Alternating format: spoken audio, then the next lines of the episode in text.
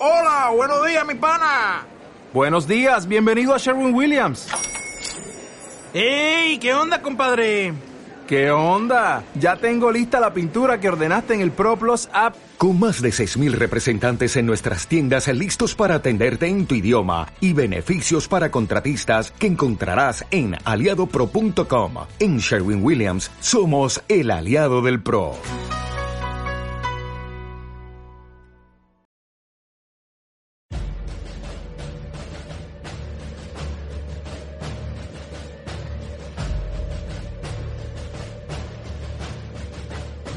El Foro de la Historia.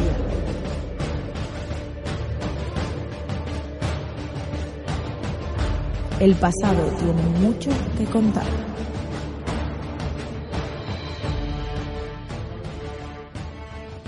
Bienvenidos a Foro de la Historia. Hoy estamos aquí un día más para hablar acerca de un señor griego muy importante llamado Alejandro III de Macedonia o Alejandro Magno. Em, bueno, la verdad es que yo soy, ya sabéis que yo de historia antigua no sé mucho, pero eh, siempre traigo a los mejores. Y en este caso, como siempre, venimos con Oscar, que nos va a iluminar con su conocimiento. Prometo no interrumpirle mucho, que soy muy pesado. Así que nada, os dejo con él. ¿Qué tal, Oscar? ¿Cómo estás?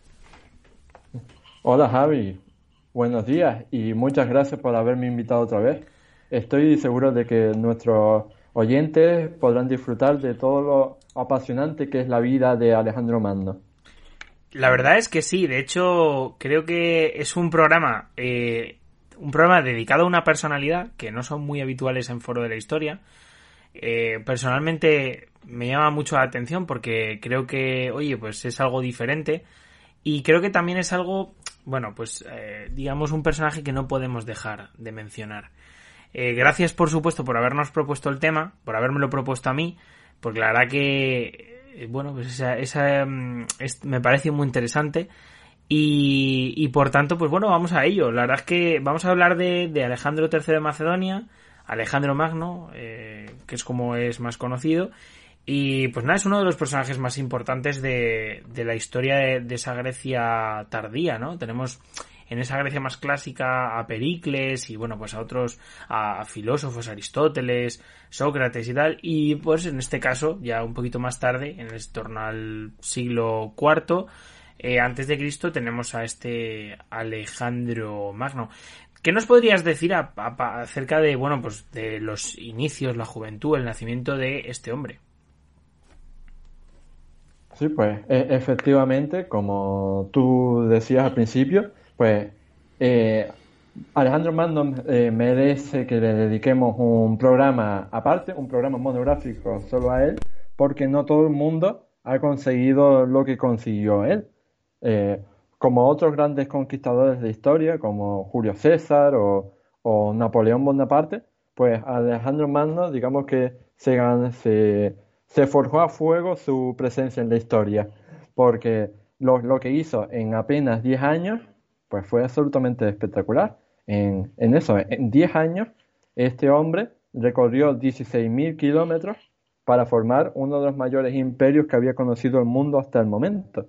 Así que, eh, evidentemente, teníamos que dedicarle un programa, no podíamos quedarnos solo con la breve mención que le hicimos en el programa anterior eh, que nuestros espectadores hayan oído sobre la antigua Grecia. No, de hecho, es más, eh, pasamos a pies juntillas por, por Alejandro Magno y al final de, de, una charla, la verdad que realmente interesante acerca de, bueno, pues de, de, la historia de Grecia. Y aunque es verdad que yo creo que en esa charla eh, quizás se nos criticará, ¿no? En el sentido de que, bueno, nos centramos mucho en esa Grecia clásica y no hablamos mucho tampoco ni de Filipo II ni, de, ni del propio Alejandro Magno.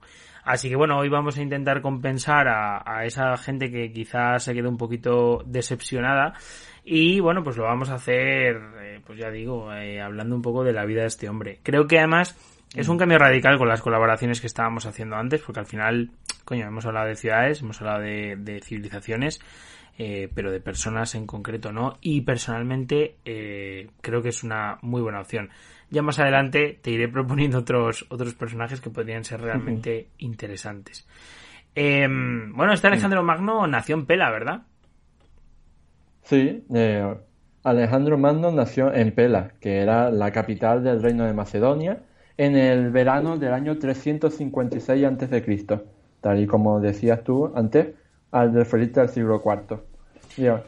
es curioso porque eh, antes de, Alejandro Magno reinó, eh, reinó, su padre, ¿no? Filipo II de Macedonia, y eh, este, este militar pues también hizo un montón de grandes cosas, no solo en Macedonia, sino en toda la antigua Grecia, y eh, normalmente, eh, pues a lo mejor eh, se ha quedado un poco a la sombra debido a la inmensidad de las acciones de su hijo, pero por supuesto, yo dedico aquí 30 segundos a, reivindicar la obra de Filipo II de Macedonia y a decir que, que todas las cosas que consiguió su hijo Alejandro Magno, no, seguramente es probable que no las habría conseguido si no fuera por los cimientos, por la base que creó Filipo II porque Filipo II fue al fin y al cabo el que creó, eh, creó eh, las relaciones, el ejército con el que eh, Alejandro Magno después conquistaría el mundo.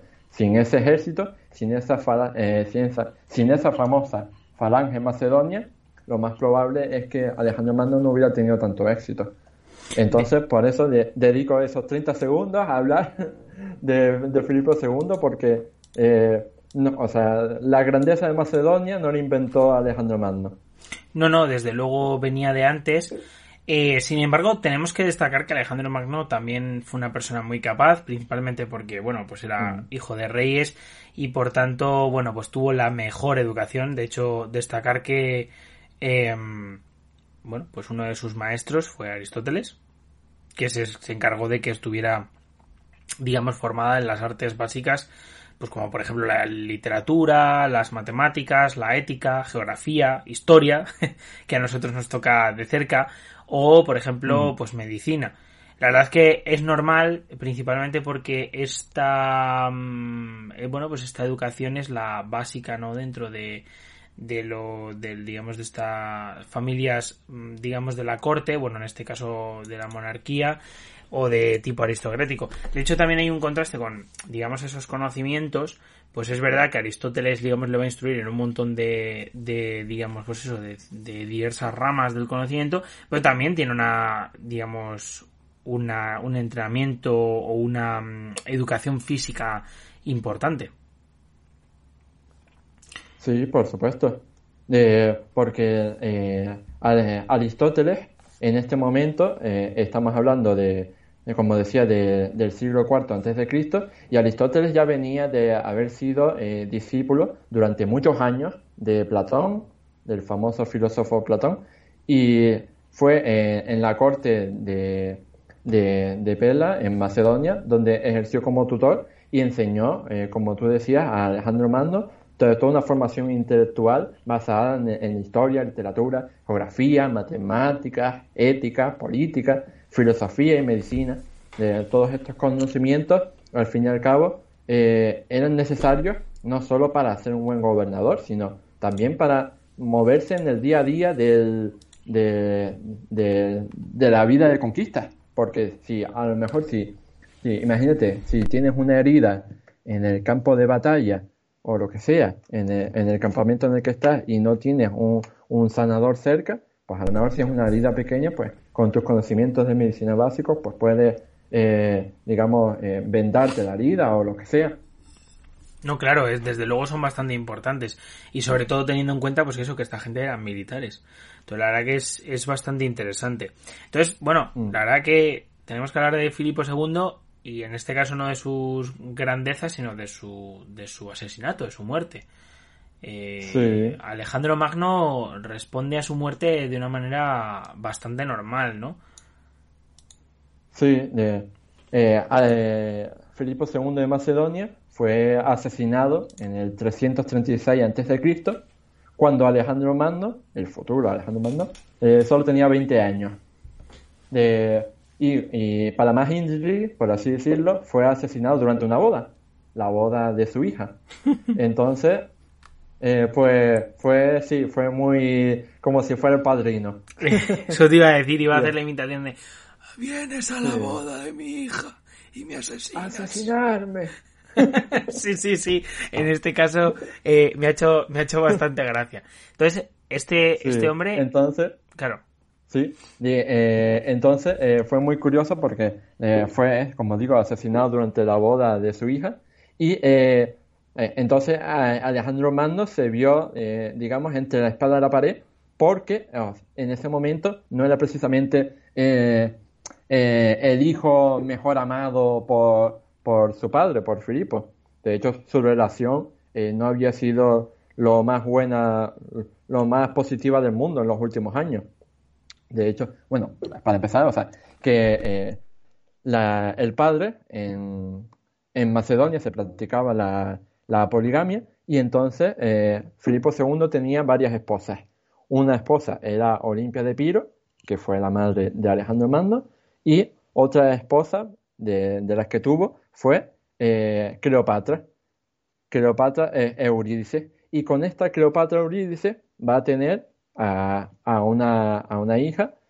Y entonces, eh, por ejemplo, su madre, Olimpia de Piro, temía, temía que, cualquiera de las otras esposas pues le diera un hijo varón a, a, Filipo que al final destronara a Alejandro Magno como heredero directo al trono. Entonces, cuando, eh, para resumir, cuando, cuando Filipo fue asesinado en el 336 a.C., pues Alejandro, eh, ni corto ni perezoso, lo primero que hizo fue apoderarse del palacio, del palacio real, y hacerse proclamar rey allí. Evidentemente, eh, tuvo que ser respaldado por algunos de los generales más veteranos de su padre, como Antípatro, y recibió el juramento de fidelidad de la nobleza y de los representantes del ejército una vez que, fue, digamos, la coronación formal, entonces hizo otro acto muy importante que fue eh, vengar a los asesinos de su padre. Eh, a, los que habían participado en la conspiración para ejecutar a su padre durante la boda, pues se los cargó y así eh, no, solo, no solo vengó a su padre, sino que también se libró de potenciales rivales. De hecho, eh, no solo eh, en sus inicios, como Drake, Alejandro Mando no solo se cargó a los asesinos de su padre, sino que se cargó también a medio familia. Eso era peor que los Lannister. ahí, Alejandro Mando, eh, para asegurarse de su presencia en el trono y, evitar que cualquier pretendiente pues, pudiera destronarlo, pues, para empezar, hizo ejecutar a su hermanastro Carano y a su primo hermano Amintas IV eh, estos que eran posibles rivales, pues los quitamos del tablero de juego. Además, eh, en esos primeros tiempos envió a Asia a un hombre de plena confianza, eh, Cateo de Cardia, para que acabara con Átalo. ¿Quién era Átalo? Pues el comandante en jefe del ejército macedonio en la zona. ¿Por qué estaba este hombre aquí? Porque en el, en, el, 336, cuando Filipo, cuando Filipo de Macedonia es asesinado, se encontraba preparando una expedición eh, para combatir al imperio persa. Entonces, ya en, ese tiempo, eh, Filipo había enviado a este hombre, a Átalo, a Asia, pues como cabeza de puente, mientras él eh, pues terminaba los preparativos de la campaña. Entonces, pues sucede su, asesinato y pues se, frustró el plan y entonces no puede hacer la conquista que después haría su hijo. Pero para asegurarse el poder, lo primero que hizo fue eh, mandaron a un hombre ahí y eh, asesinar al pobre Átalo.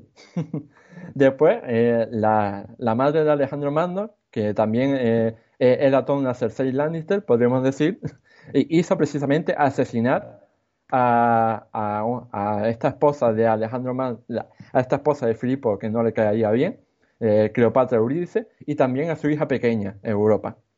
Entonces ya, con todos estos asesinatos políticos y demás, pues ya Alejandro Mando tenía, eh, digamos, el trono amadrado y podía eh, eh, fijarse en los vecinos y ya pues salir de, Macedonia para empezar, para conquistar la antigua Grecia continental, antes por supuesto de lanzarse a, a las campañas en el imperio persa.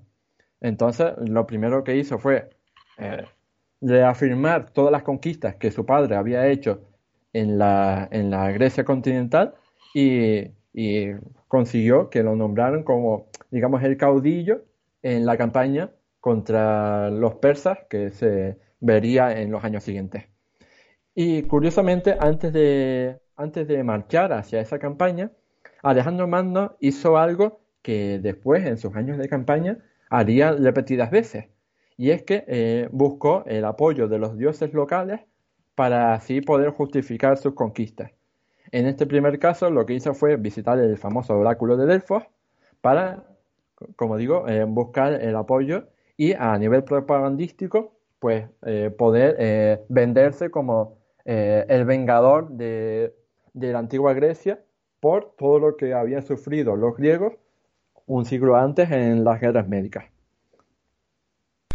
Me parece un tema bastante interesante y sobre todo, eh, bueno, pues eso, habiendo estabilizado ya, digamos, eh, políticamente hablando, eh, su propio entorno más cercano, cómo se va a lanzar, ¿no? A, a, las conquistas. Mm. claro, ¿cómo son estas conquistas? ¿Cuál es la primera de ellas? Sí, pues vamos a, hacernos a la idea de que Alejandro Magno ya está sentado en el trono de Macedonia, ya no tiene potenciales rivales, también ha, conquistado la antigua la Grecia continental para que lo nombraran eh, el jefe supremo. Y entonces, durante la primavera del año 334, Alejandro Magno se pasó por fin a Asia, en lo que hoy es Turquía, ¿no? La península de Anatolia, y se puso al frente de un colosal ejército para iniciar pues, eh, la década de conquistas por la que quedaría eh, para la historia. Para que eh, nuestros oyentes hagan una idea de, en este momento, Alejandro Magno inició su década de conquistas con un gran ejército que tenía a lo mejor en torno a 37.000 hombres.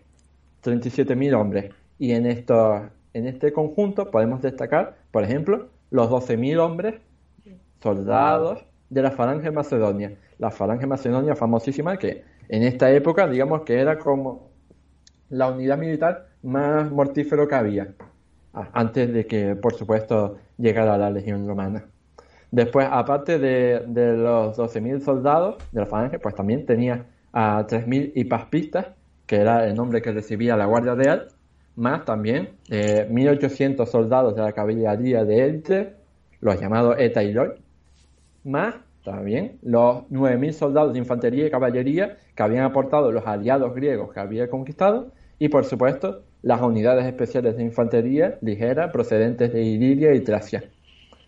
Además de todo esto, eh, Alejandro Magno no solo tenía un, poderoso ejército de tierra, sino que llegado el momento, no desde el principio, contaría también con una poderosa flota compuesta por hasta 200 naves entonces, vamos a ver, si hacemos un rápido cálculo, podríamos eh, decir grosso modo que estamos hablando de 40.000 hombres adicionales que irían en esas 200.000, en estas 200 naves, sumando remeros y los soldados embarcados en las propias naves.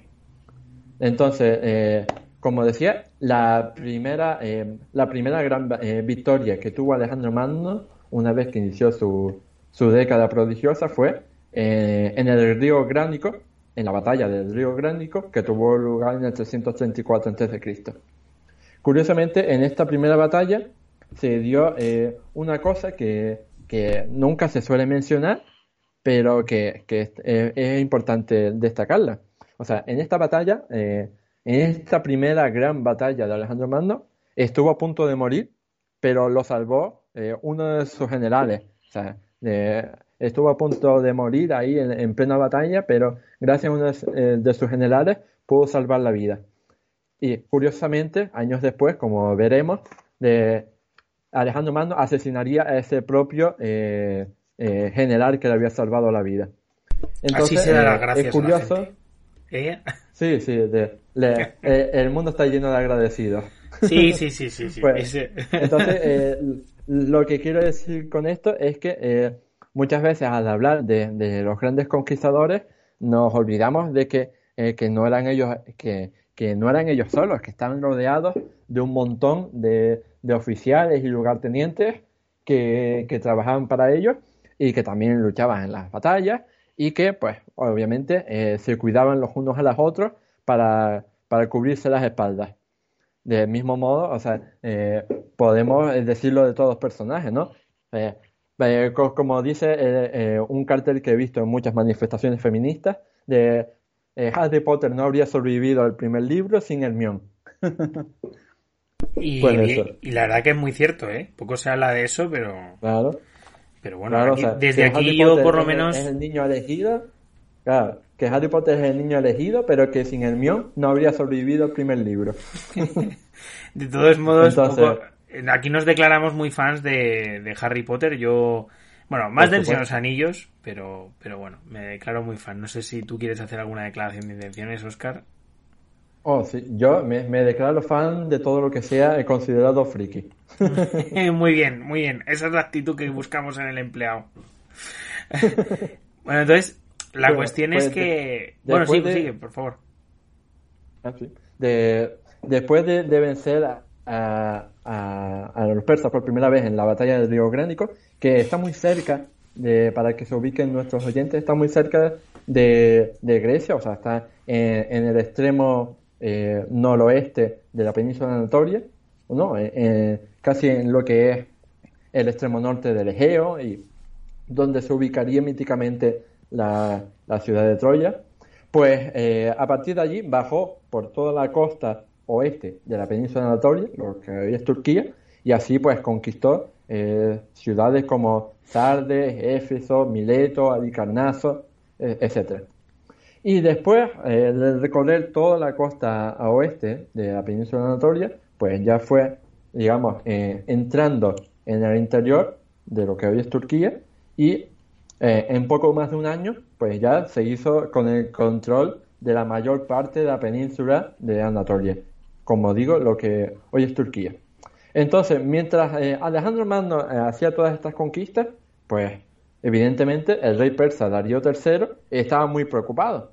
Estaba muy preocupado porque hasta ese, hasta ese momento, pues los, los persas habían sido los dueños y señores de Oriente Próximo. O sea, desde su irrupción en el siglo VI, pues habían conquistado todo lo que le había salido al paso. Y de hecho, por eso, en las guerras médicas, pues intentaron asaltar Grecia porque ya no les quedaba nada en Oriente Próximo que conquistar. Entonces, eh, eh, Darío III veía con mucha preocupación pues las conquistas de Alejandro Magno porque eh, nadie había hecho tanto en tan poco tiempo. Entonces, te- tenía que pararle los pies.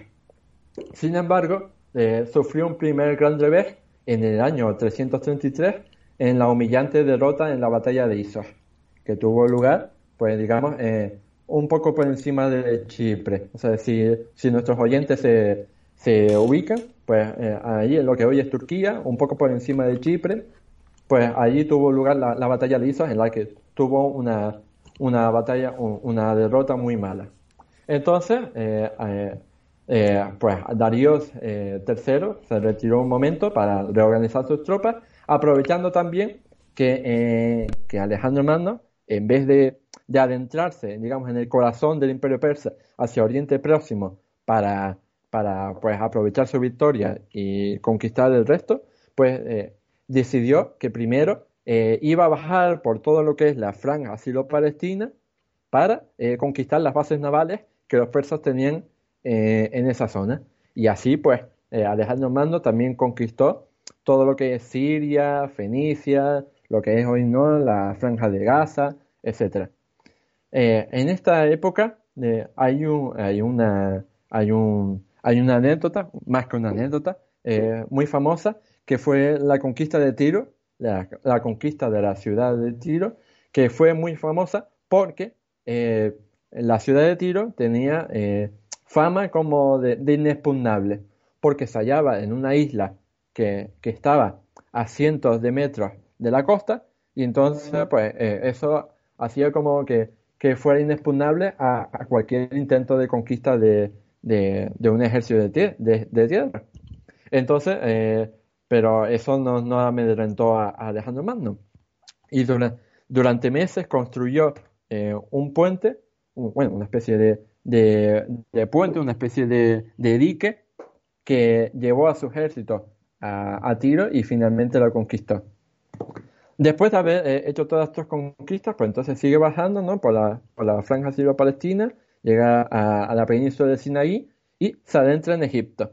Y esto fue otro duro golpe, otro duro golpe para los persas, porque durante años eh, los persas habían conquistado, habían dominado el antiguo Egipto. Concretamente, durante dos periodos, eh, los persas habían dominado Egipto y ahora llevan eh, en el segundo periodo dominándola durante unos años. Y entonces, evidentemente, esto fue un golpe muy duro porque Egipto, por sus condiciones naturales, era muy rica en recursos naturales. Así que fue un duro golpe económico. Evidentemente, pues eh, eh, los egipcios eh, recibieron a Alejandro como un, como un salvador, como un mesías que los había librado de, los opresivos persas. Y pues después de pasar por Pelucio o Memphis, pues fue proclamado faraón, faraón, o sea, como rey de Egipto.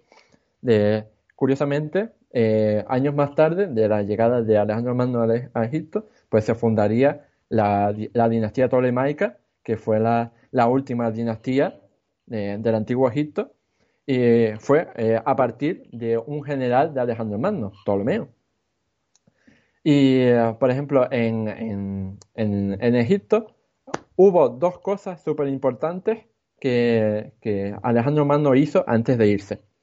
por un lado, eh, visitó eh, el oráculo de Oman, de, de, Amón, perdón, eh, el oráculo de Amón en el desierto de Sigua, como decía, para buscar el apoyo de los dioses locales de Egipto y así justificar no solo su campaña contra el imperio persa, sino para justificar que ahora era él el faraón, ¿no? Un extranjero eh, macedonio que de repente se convierte en faraón de Egipto, pues evidentemente necesitaba toda una campaña propagandística para justificarlo. Eh, y de hecho, eh, para no ser demasiado, digamos, rechazado por la población local, pues Alejandro no causó grandes alteraciones en su división provisional, en su división provincial, ni en sus tradiciones. Es decir, que, respetó toda la cultura eh, egipcia tal y como era en ese momento. No intentó imponer la griega. Sin embargo, eh, eh, el, otro, el otro gran hecho que hizo fue fundar, fundar en, el delta del Nilo, junto a la costa, una de las ciudades más famosas de toda la antigüedad, que fue la ciudad de Alejandría.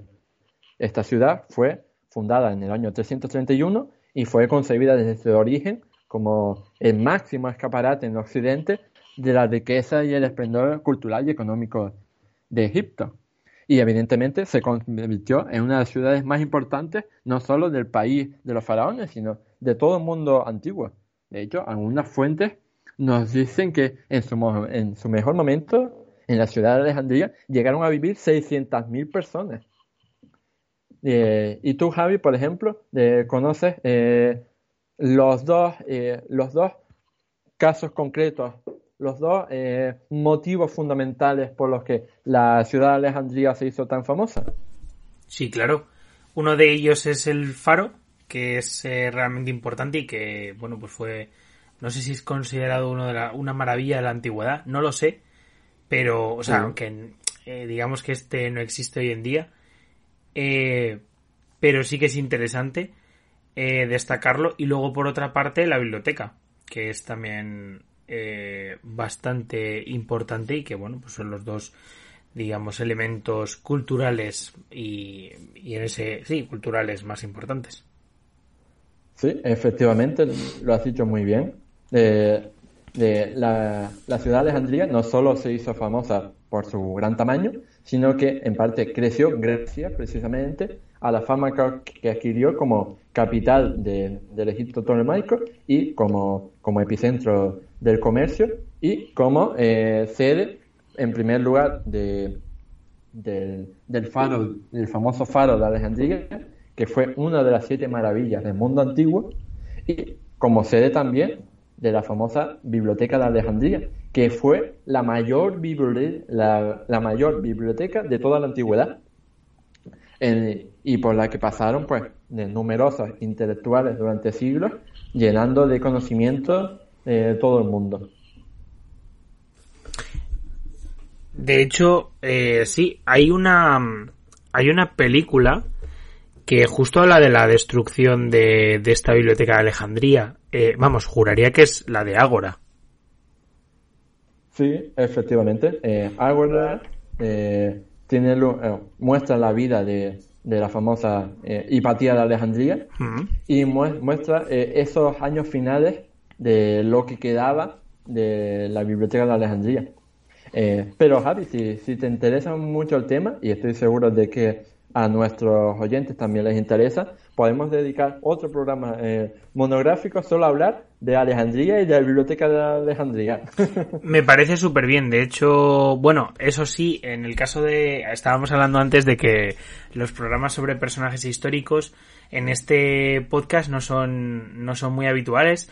He de decir que, que bueno, el, no sé si los, esto es irónico porque digo esta frase y luego os voy a contar lo siguiente.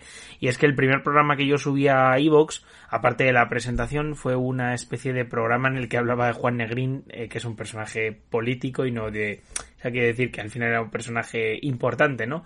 Desde luego no tanto mm. como Alejandro Magno, si lo comparamos, si es que se pueden comparar, pero en cualquier caso, que yo diría que no, eh, pero en cualquier caso, eh, me parece interesante porque el tema de lo de las ciudades sí lo hemos tratado un poquito más. Y bueno, pues ya hemos hablado de Babilonia, hemos hablado de, yo que sé, Astúrica Augusta, de Mérito Augusta, de un montón de ciudades que creo que tienen eh, una historia, la verdad que es realmente importante. Y pues que en este caso yo creo que sí, efectivamente, yo no es que lo crea, es que sé que a la gente le va a interesar muchísimo, porque al final son ciudades que destacan eh, realmente en, en, la historia antigua. De todos modos, eh, bueno, la, la, conquista no se, no se quedó ahí. Tenemos ese año 330 mm. antes de Cristo, bueno, un poquito más tarde de la de la vamos de la creación de vamos la fundación de Alejandría eh, ahí hay hay una buena batalla ahí entre Darío III y y bueno sí entre Darío III y y, Alejandro y Alejandro sí se me ha ido la cabeza, la verdad. Hay una batalla que, eh. realmente es importante, que prácticamente todo el mundo conoce y, que bueno, que en cualquier caso realmente creo que tenemos que mencionar. Y es la batalla de Gaugamela. Es una batalla en la que Alejandro Magno sale victorioso gracias a una superioridad estratégica importante. Y bueno, al final Claro, es una, es una, es la victoria decisiva, ¿no? Porque iba a ser supuestamente, si los persas ganaban, una victoria sobre los macedonios que probablemente no se hubieran repuesto y al final acabó siendo todo lo contrario, una, una digamos, derrota brutal contra el imperio persa. Sí, eh, efectivamente. Eh, para que se hagan una idea nuestros oyentes, durante todo el tiempo que Alejandro Magno eh, estaba ocupado, pues, eh, conquistando la, franja de palestina, después eh, viviendo en Egipto, el sueño de ser faraón y fundando ciudades, etcétera, pues Darío III estaba en Oriente Próximo ahí, que, organizando su venganza y formó un, un, ejército colosal que no puede, que las fuentes no nos permiten saber con certeza eh, cuántas personas eh, formaban ese ejército, pero sabemos que tuvo que ser eh, tremendamente superior en número al ejército que planteó Alejandro Magno, que en este momento pues tenía alrededor de 40.000 infantes y 7.000 jinetes de caballería. Entonces, en, Alejandro Magno salió de, Egipto, volvió a subir por la franja del cielo palestina y se adentró por toda Mesopotamia para llegar hasta, hasta Gaugamela, y donde tuvo lugar la batalla eh, en el verano del 331 a.C. Eh, aquí cabe destacar que, eh, pues siempre, como decías tú antes, pues que a pesar de la inmensa superioridad numérica de, del rey de reyes, de Darío III, pues la superioridad estratégica de Alejandro fue la que le permitió eh, pues eh, realizar una serie de tácticas que al final le, le llevaron a pues eh, vencer a Alejandro Mando en esta batalla que tuvo lugar, que antes me equivoqué, no en verano de, del 331, sino en, en otoño del 331, concretamente a principios de otoño del 331 a.C. Entonces, evidentemente, pues ya te podrás imaginar eh, la cara que se quedó que se le quedó a Darío III cuando, cuando vio que, todo el ejército que había reunido para vencer a Alejandro Magno no le sirvió para nada. Y no solo es que no le sirviera, sino que ya, como digamos que había gastado todos sus recursos en reunir ese ejército y ahora pues estaba eh, pues estaba eh, hundido, hundido en la miseria. Entonces, a partir de ese momento, todas las acciones del rey persa pues serían básicamente de huida y defensa, más que de ofensiva. A partir de, de, su gran victoria en la, en la, batalla de Caucamela, pues entonces Alejandro Mando siguió bajando por, siguió adentrándose en Oriente Próximo y así conquistó eh, una ciudad tan importante para la historia antigua como es Babilonia una ciudad de la que, por cierto, hemos, hemos hablado en un podcast de, hace un par de, meses.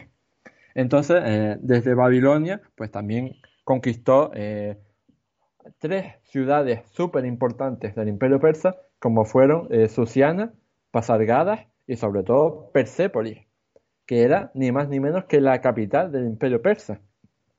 Entonces, evidentemente, en este momento, pues ya eh, al Darío III pues estaba desesperado y, y, veía como eh, el imperio que sus antecesores habían eh, cultivado y expandido durante dos siglos, pues ya ese imperio estaba en la ruina.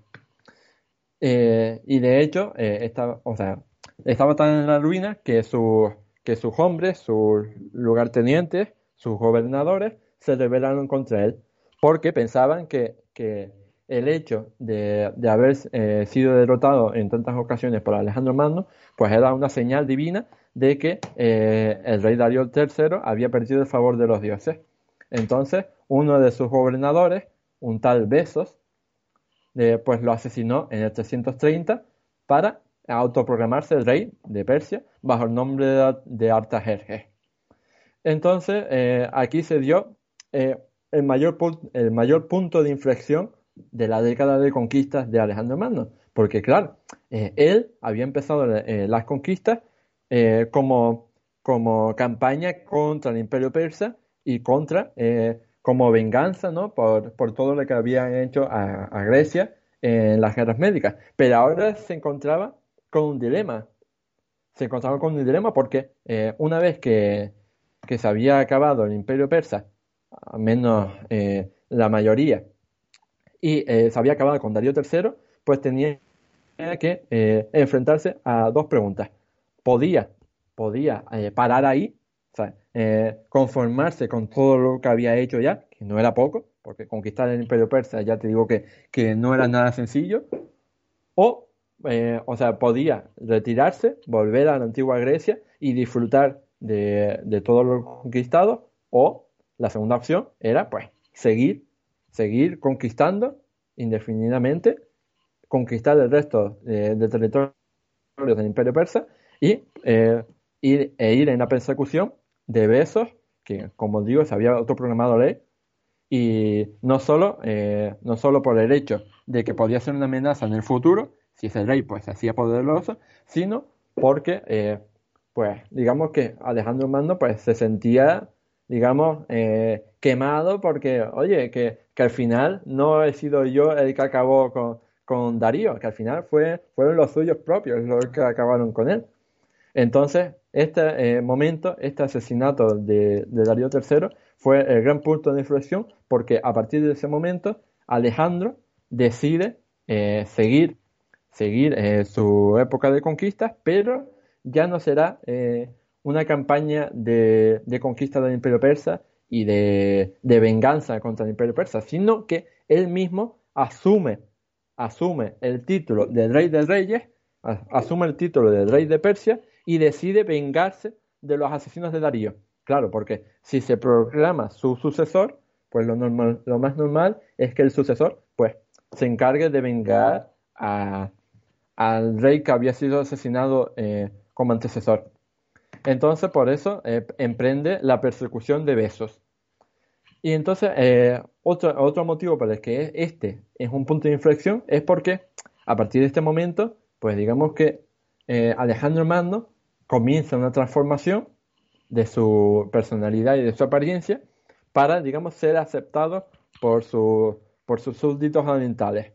Evidentemente, todos los, los súbditos del imperio persa pues tenían una, una cultura, una tradición, una forma de vivir radicalmente diferente a la que podían tener en la antigua Grecia de la que venía Alejandro.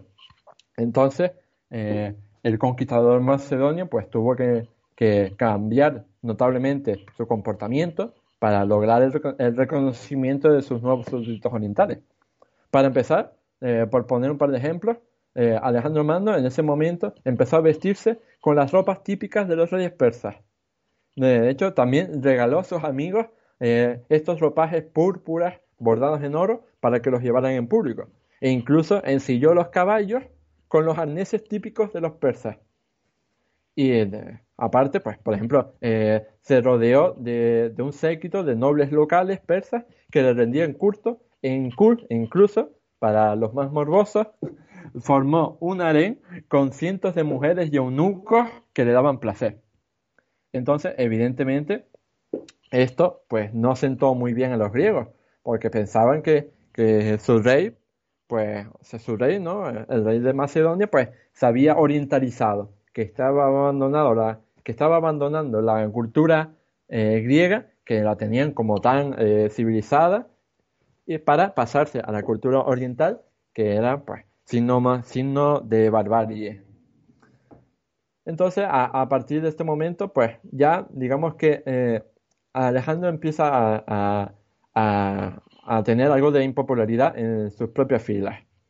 Pero eso, eh, eso eh, no, no, implicó que dejara de conquistar. De hecho, en los meses siguientes, pues sometió y conquistó todas las grandes provincias, todas las grandes satrapías del imperio persa desde Icarnia, Aria, Drangliana, Prostasia, Aracosia, y así fue conquistando, conquistando todo el Oriente Medio, hasta que llegó a, lo que hoy es Kabul, es decir, la capital de Afganistán.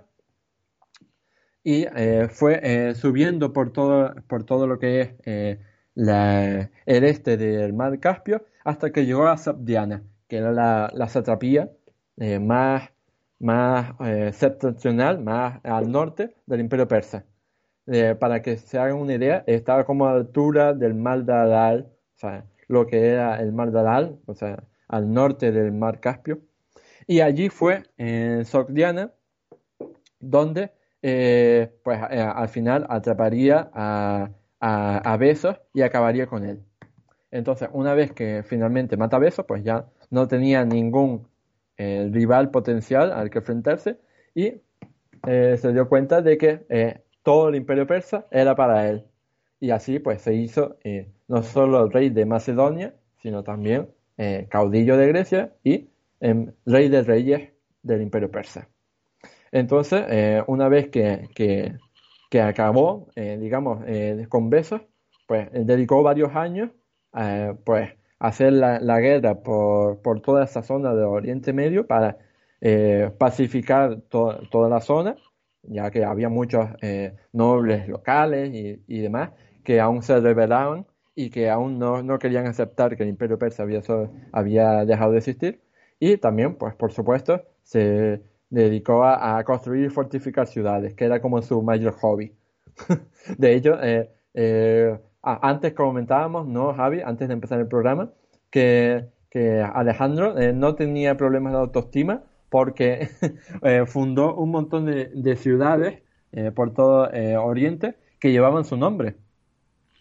De hecho, sí, sí, la verdad es que de problemas de autoestima no debía tener muchos, la verdad. Le subían la moral, si no era él solo, eran sus generales. en cualquier caso, eh, bueno, es que al final es bastante más, bueno, más frecuente de lo que parece. Por ejemplo, mira luego César Augusta, todas las ciudades augustas, ¿no? Que en el Imperio Romano. Y, y hombre, al final, o sea, no es, no es la primera vez que lo hacen, ¿no? De un, un eh, digamos, eh, gobernante que al final, bueno, pues se convierte en dios a sí mismo. Mm, Sí, pues así, así Alejandro Magno pasó un par de años hasta que eh, pues decidió embarcarse en otra aventura y dijo, oye pues, ya que estamos aquí, ¿no? ¿Por qué no nos metemos en la India? ¿Por qué no nos metemos en la India? Eh, a probar, ¿no? Eh, aquí, como decían en, un concurso, aquí hemos venido a jugar. pues en el 327 eh, Alejandro se internó en la India y se encontró con un mundo totalmente diferente. Eh, a diferencia del imperio persa, la India de aquel tiempo eh, carecía de un poder centralizado y estaba dividido en multitud de pueblos y reinos pequeñitos. Y eh, evidentemente, pues eh, esto eh, le gustaba a Alejandro porque era como un constante desafío, ¿no? Que hoy vencemos a este pequeño reino, a este pequeño pueblo, a esta pequeña tribu, a este pequeño reyesuelo local, y mañana otro y otro y otro. Y, pero, sin embargo, eh, o sea, ava- eh, es cierto que penetró en el Valle del Indo, eh, cruzó el río Hidaspe y, eh, el río Éufrates, pero no llegó a, digamos, a, la India tal y como la conseguimos ahora. Pero sí que, por supuesto, penetró en el Valle del Indo. ¿Y por qué, por qué no siguió avanzando? Pues por una de las cosas que mencionaba antes, porque el descontento en su ejército iba en aumento. Claro, o sea, tenemos que pensar que eh, en este momento, en el 327 a.C., pues Alejandro ya llevaba siete años de campaña interrumpida, ¿no? Desde que empezara en la batalla del Gránico en el 334, pues ya habían pasado ocho años. Siete o ocho años, y eh, pues, pues todos esos hombres ya estaban cansados. Eh, no, solo cansados de, de luchar continuamente, sino que echaban de menos sus casas. Evidentemente, imagínate tú lo que es eh, llevar, eh, llevarte siete años luchando en, el- en la mayor eh, campaña de conquistas de la antigüedad, y, pero aún así echaban de menos a sus familias. Así que, unido eso, unida a la modriña, al creciente despotismo de Alejandro el Reinar, pues llegó un momento en el que el ejército dijo, hasta aquí, no queremos seguir avanzando. Y a Alejandro pues no le quedó más remedio que, aceptar y, tener que darse la vuelta. Entonces, eh, pues eh, llegó eh, un momento en el que tuvo que parar de avanzar y retroceder. Entonces empezó a dar la vuelta y volvió por donde había venido hasta, hasta que llegó a los puntos que ya habían sido mencionados anteriormente. De ese modo, en el 324 ya estaba de vuelta en Persépolis, la capital del Imperio Persa, y en, 300 en el 323 se estableció en Babilonia. Allí eh, paró un tiempo porque eh, Alejandro eh, quería convertir Babilonia en la capital de su imperio, de- debido a, la importancia que había jugado Babilonia en el pasado. Entonces, eh, el plan de, de- de Alejandro Magno en este momento, si no hubiera muerto tan joven, claro, era eh, convertir eh, pues, eh, Babilonia en una gran ciudad repleta de grandes monumentos, majestuosas obras que dieran muestras de la grandeza, de la grandeza que, que- era pues, el Imperio de Macedonia y el propio rey Alejandro Magno. Pero, ¿qué pasó? Pues que se le frustraron los planes porque en la noche del 10 de junio del 323 a.C., el propio Alejandro Magno murió de una enfermedad desconocida cuando solo tenía 32 años de edad. Entonces, evidentemente aquí se, aquí se han escrito ríos de tinta acerca del motivo por el que murió Alejandro Magno siendo tan joven y cuando parecía tan imparable. Evidentemente, una de, las hipótesis más comentadas siempre ha sido la, de, la del asesinato. La del asesinato, pues por ejemplo por envenen- envenenamiento. Pero lo cierto es que eh, eh, hoy en día, o sea, no sabemos la causa exacta de la muerte de Alejandro Magno, pero sí que casi que podemos eh, asegurar al 100% que no fue asesinato, que fue una muerte natural. ¿Por qué? ¿Y por qué fue una muerte natural? Pues em, a lo mejor, o sea, no, no podemos averiguar eh, la causa exacta porque evidentemente no estábamos allí ni teníamos los ni, ni la gente de allí tenía los conocimientos médicos de ahora para diagnosticar su enfermedad, pero eh, sí que podemos decir una cosa, y es que eh, Alejandro Magno, como, como gran rey, emperador y conquistador que era y demás, y con todo lo que había hecho, pues le daba bastante, por ejemplo, al alcohol, o sea, todas las noches habían banquetes y se emborrachaba, y bueno, que que en definitiva, pues tenía eh, el sistema inmunológico bastante chungo. Es previsible que tuviera el sistema inmunológico bastante chungo y entonces eh, pillaría alguna enfermedad, alguna enfermedad, pues, eh, digamos que, podemos diagnosticar en la actualidad, pero no en el pasado, y ah, murió de, esa enfermedad. Pero bueno, sea como fuera, eh, sea como fuera la muerte de Alejandro Magno, lo cierto es que, eh, pues, la, muerte del conquistador, pues, fue una catombe mundial, porque, evidentemente, o sea, tú imagínate que conquista el mayor imperio de la antigüedad, creas un imperio que va desde la antigua Grecia casi hasta la India, pasando por Egipto, y eh, un imperio que es colosal, que invito a cualquiera de nuestros oyentes a buscar en Google el imperio de Alejandro Magno para que vea lo grande que era, y entonces eh, va eh, y se nos muere antes de que pueda, digamos, organizarlo, ¿no? Antes de que pueda organizarlo administrativamente adecuadamente para que ese imperio pues sobreviviera. Entonces, pues, antes, pues muy pronto, antes de un año, pues, en, un año o dos años, pues ya sus generales, eh, que tan eh, fielmente la habían seguido durante las campañas, pues ya se están peleando en guerras civiles para repartirse el, imperio de Alejandro Magno. Y eh, a eso es lo que le conocemos como la guerra de los diádocos. Se llama la guerra de los diádocos porque cada uno de esos generales de gran confianza de Alejandro Magno fue, eran los llamados diádocos. Entonces, pues, eh, eh, durante 40 años, ni más ni menos, durante 40 años, estos generales y sus sucesores, pues se enfrentarían por repartirse eh, el imperio de Alejandro Magno. Y pues de ahí pues saldrían los, los, los, reinos helenísticos que tan famosos se hicieron en la Grecia helenística. Y uno de ellos, pues por supuesto, fue el Egipto de la dinastía Ptolemaica, que empezaría con uno de sus diálogos, que como mencioné antes, que fue Ptolomeo I. También tenemos al Imperio Seleucida por ahí. Sí, por supuesto. Tenemos eh, también al Imperio Seleucida y tenemos a, la Macedonia Antigónica. Entonces, eh, la, muerte de Alejandro Magno, fíjate, eh, que fue de, tal repercusión que, es el hecho fundamental por el que decimos que acabó la, la historia de la Grecia clásica y empezó la historia de la Grecia helenística.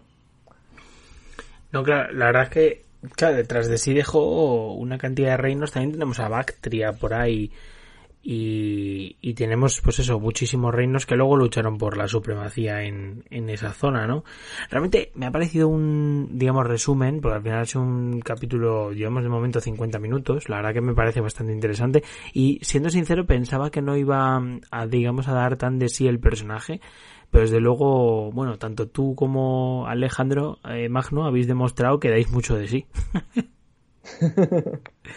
Desde luego, desde luego me ha parecido un tema súper interesante.